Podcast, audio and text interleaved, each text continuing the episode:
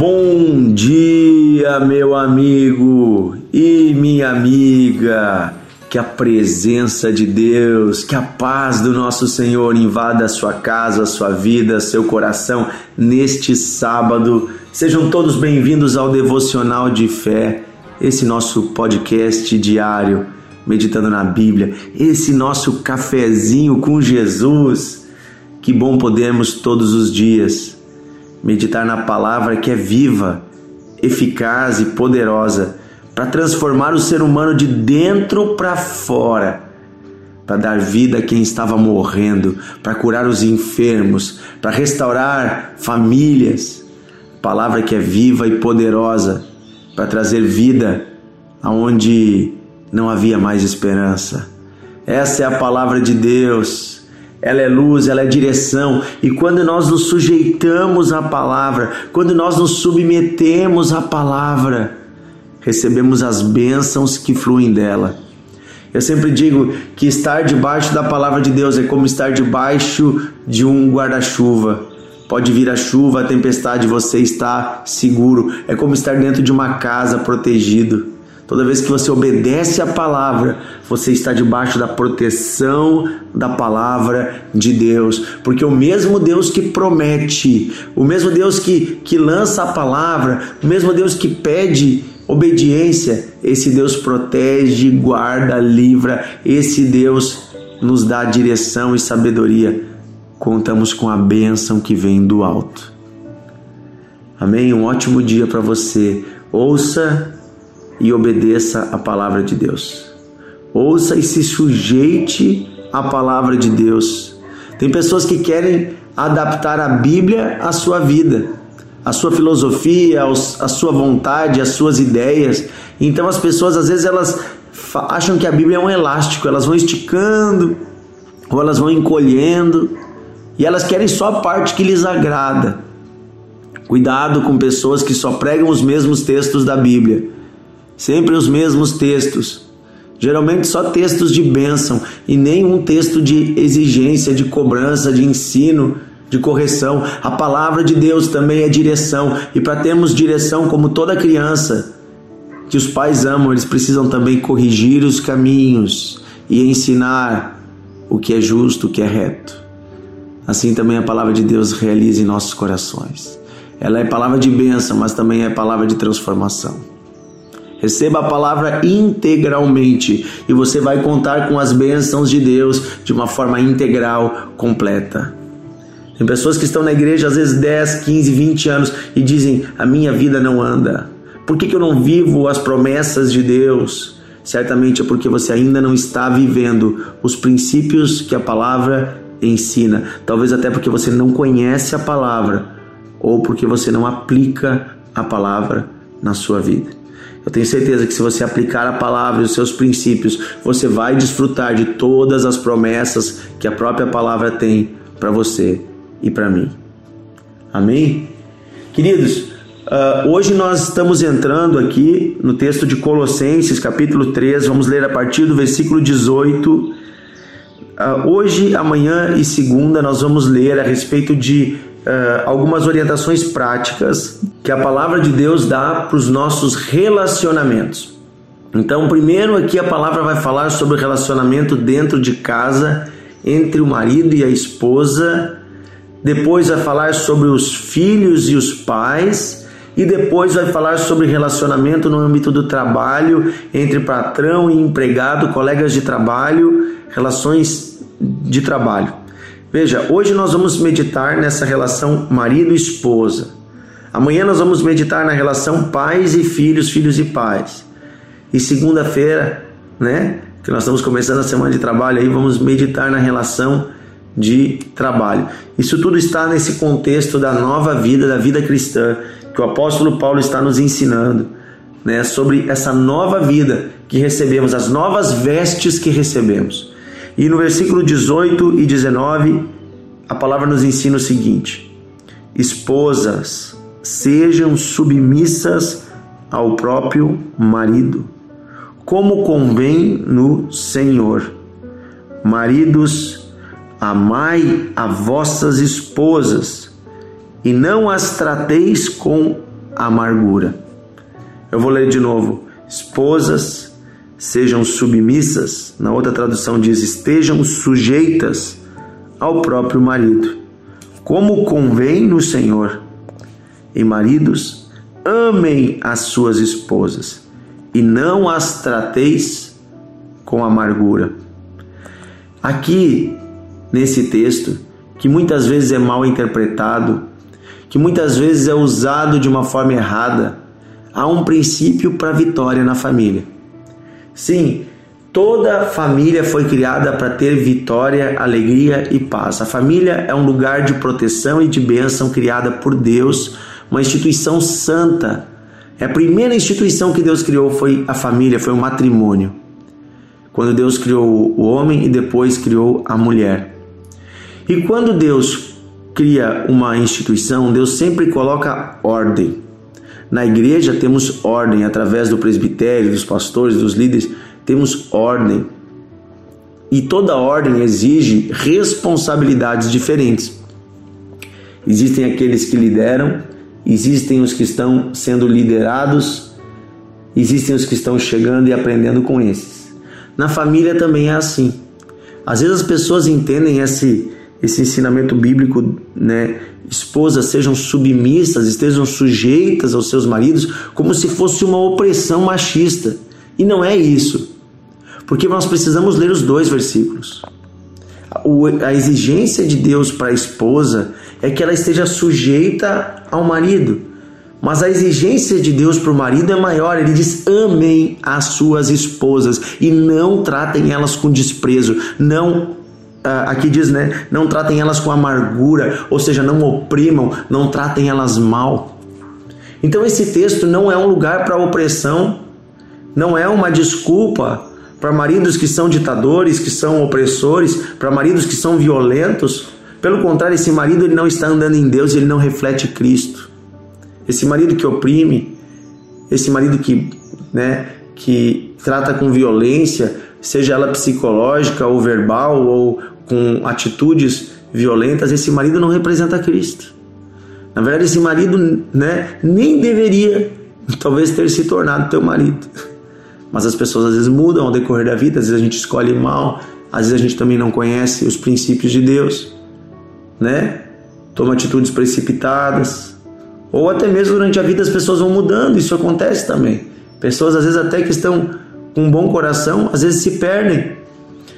O fato é que Deus coloca um princípio para que a família tenha vitória. Qual é o princípio? O princípio é o princípio da autoridade. Deus estabelece o marido como autoridade na casa. Este marido ele tem autoridade. Gente, autoridade não é autoritarismo. Aqui a gente tem que deixar bem claro: a autoridade é o lugar de proteção. O marido tem o dever de proteger, cuidar e guiar a casa. Não quer dizer que ele não vá ouvir o conselho da sua esposa. Não quer dizer que ele não vá, junto com ela, tomar as decisões. Mas é que, em última instância, quem precisa se levantar como forte, como aquele que tem ânimo, como aquele que toma decisão, que é o homem da casa, é o marido. Que tem o dever de proteger a esposa e os filhos, que tem o dever de ser, em última instância, aquele que vai sustentar a casa. E aqui eu estou falando financeiramente também, porque tem homens se omitindo hoje disso. Então eu quero dizer assim: há diante de Deus uma exigência maior sobre o homem. Eu sempre digo que quando chegarmos no céu, nós, maridos, seremos cobrados por Deus muito mais do que as esposas, muito mais do que os filhos, os pais serão cobrados porque foi nos dado uma responsabilidade, foi nos dado um pequeno rebanho. E nós somos chamados de sacerdotes de Deus. Há muitos homens se omitindo dessa função. Há muitos homens passando para a esposa o dever de orar, de educar os filhos, passando para a esposa o dever de ser a cabeça do lar, de cuidar das finanças, de cuidar de tudo. Ei, meu amigo, uma coisa é dividir tarefa, outra coisa é você ser um banana. Muitas mulheres nos reclamam nos aconselhamentos que o marido não toma postura de cabeça da casa. É como se ela, ela, ela, tem mulheres que me dizem assim: Olha, pastor, eu tenho dois filhos pequenos e um filho grande. O filho grande é o meu marido, é outra crianção. Que Deus nos livre de uma geração de homens assim. Que os homens cristãos tomem postura de homem. E qual que é a postura de homem diante de Deus? Não é uma postura de machão, de machista, não. É uma postura de amor, proteção, cuidado, trabalho. Esse, é para isso que Deus chama os homens e para isso que Deus deu a testosterona para os homens, não para usar para violência, nem para opressão, mas para força, proteção, alegria. O marido e o pai são uma figura necessária nas famílias. E você sabia que 40% das casas no Brasil não tem mais a figura do marido e do pai? Porque são homens fracos que abandonam a família, que abandonam a esposa, que abandonam os filhos não suportaram em Deus. Ah, pastor, mas eu já errei nisso, o que, que eu faço agora? Tenta consertar. Ah, mas eu já estou no segundo casamento, não tem mais. Então pede perdão. Tenta pelo menos ser um pai para os teus filhos. Tenta se acertar, não ser um pai omisso para aqueles filhos que tu deixou lá na outra casa. Ah, pastor, mas o meu esposo ele não é fácil. Ora por ele. Intercede até que ele conheça Cristo. Mas esteja você em obediência a Deus. Se coloque em sujeição. Converse com amor. Há uma forma sábia que as mulheres conseguem influenciar os seus maridos através da oração e da palavra, através de uma boa conversa. Não seja você também uma mulher dominadora. Tem mulheres que querem colocar as calças do marido. Isso também não é bíblico. Então aqui há uma, uma exigência maior sobre o homem, a exigência de amar e tratar com carinho, tratar com zelo. A casa tem que ser um lugar de alegria, de paz. Homem, quando você chega em casa, cuidado que você não traga todos os seus problemas para dentro de casa e despeje a sua ira, a sua tristeza, a sua amargura na vida da sua esposa, dos seus filhos. Converso com muitas mulheres que dizem: Pastor, quando meu marido chega em casa, a casa fica pesada porque ele traz um peso, ele traz uma cobrança, ele oprime a gente. Que você não seja um homem assim. Que você traga o amor de Deus para dentro da sua casa. Que você, esposa, trate com respeito seu marido. Ame ele, ore por ele, interceda por ele e leve ele para mais perto de Jesus. E não através de cobranças, mas sim através da oração, do jejum, através de uma boa conversa eu creio que famílias podem ser restauradas quando a ordem é restaurada dentro de casa. E a ordem é para que haja bênção. Imagina se no time de futebol todos quisessem ser o capitão. Alguém tem que ter autoridade para liderar. Foi isso que Deus fez. Deus estabelece uma liderança para que haja ordem, para que haja decência, para que haja amor. Outra coisa que eu quero falar com sinceridade, a Bíblia diz em outro texto: maridos, Vivam a vida comum do lar. Olha só, vida comum do lar. Na Bíblia não tem nenhum lugar que fala que tem trabalho para homem e trabalho para mulher. A vida comum do lar quer dizer que a casa é lugar de trabalho dos dois. A vida comum do lar significa que não cozinhar não é coisa só de mulher, que ajudar na casa que limpar a casa, organizar a casa não é coisa só de mulher. É claro que tem famílias que têm um combinado, o marido sai a trabalhar, a esposa fica em casa. E aí ela, claro que vai se dedicar mais a essas tarefas, porque ela está com mais tempo para isso. Mas quando o marido faz algo na casa, ele não está fazendo um favor à esposa, ele está servindo ao seu lar, como deveria ser, porque é a vida comum do lar. Cuidar dos filhos, trocar as fraldas, educar, organizar o lar, a casa, é função também do marido. Que eu e você possamos ser maridos, homens dedicados e não omissos. Que a cultura machista da nossa época, essa cultura aí que talvez veio do teu pai, do teu avô, você olhe para ela e veja se ela está na Bíblia ou não.